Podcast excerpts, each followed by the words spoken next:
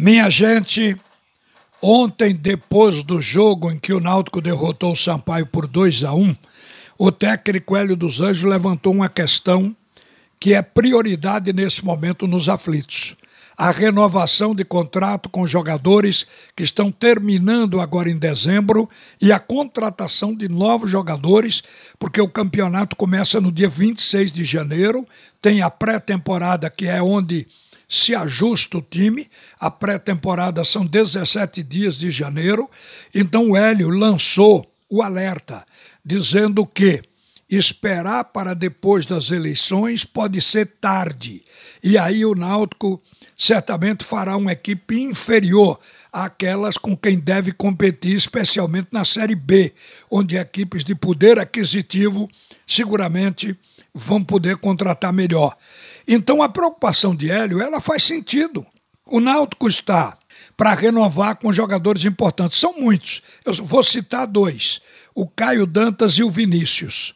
Se o Náutico não acertar com esses atletas, seguramente tem quem queira. E pode chegar dinheiro, aí o jogador não vai ficar esperando uma negociação que pode dar certo ou não. Automaticamente ele pode assinar um pré-contrato esperar o contrato terminar no dia 31 de dezembro, mas já pode fazer um pré-contrato com uma equipe que esteja interessada em seu futebol. Então o Náutico corre risco. E depois, para ir buscar no mercado. As competições todas estão parando agora. E tudo termina no dia 9 de dezembro.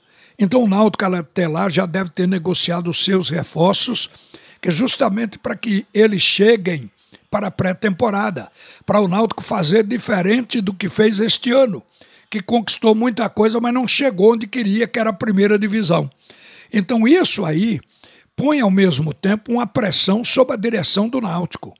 O presidente Edno Melo disse aqui na Rádio Jornal semana passada de que não vai mexer com isso antes de se saber quem é o candidato eleito, antes das eleições. Pode ser até que ele mude de ideia porque o alerta de Hélio dos Anjos é certo e ele tem razão. O Náutico tem que cuidar disso de imediato. Isso pode ser feito pela diretoria, mas teria o presidente que mudar de ideia com relação a isso. Agora, ao mesmo tempo, eu estou percebendo que o Hélio não tem o mínimo constrangimento de jogar pressão sobre a atual diretoria. Acredito até que a direção do Náutico e o seu técnico Hélio dos Anjos não estão vivendo a melhor relação. Já foi melhor, mas agora creio que não seja a mesma coisa do princípio, porque ontem, durante a coletiva também, o repórter João Vitor, aqui da Rádio Jornal, fez uma pergunta a Hélio dos Anjos. Ele não se furtou a responder. Ou seja, o Hélio foi perguntado sobre uma, ação que ele já moveu contra o Náutico por estar atrasada em uma das parcelas da negociação dele para voltar ao clube. E ele diz que continua atrasada. Ele confirmou para o repórter exatamente isso. Então, isso aí deve estar dando uma certa queda de braço. Porque se as relações treinador-clube estivessem em alta, isso não precisaria ser notificado através de um advogado. Isso seria resolvido no papo, na conversa entre os dirigentes e o treinador. E isso não foi o que aconteceu, segundo o técnico Hélio dos Anjos. Quero também dizer que a campanha do Náutico, que não chegou a 50% de produção este ano, que o Náutico teve aquela subida inicial, depois a queda, e teve lá seus tropeços e seus problemas, o Náutico, cuja defesa foi uma das mais vazadas do campeonato da Série B, eu quero dizer que isso também se deve a Hélio dos Anjos. Ele é um bom treinador, mas aqui e ali deu vacilos e treinador também erra.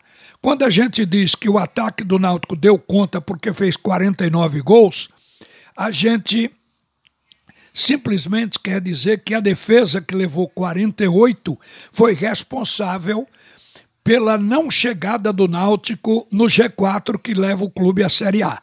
Mas aí é preciso considerar que a defesa não significa apenas os dois zagueiros de área.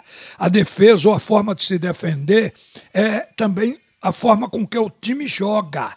Então, nesse aspecto, o Hélio dos Anjos quis muito o futebol ofensivo de marcação alta. Em algum momento chegou a desprezar o compartimento defensivo por não colocar sequer um primeiro volante.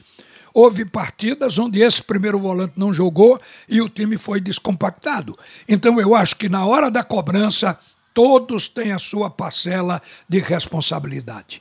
Uma boa tarde, minha gente. A seguir, o primeiro tempo do assunto é futebol com Alexandre Costa.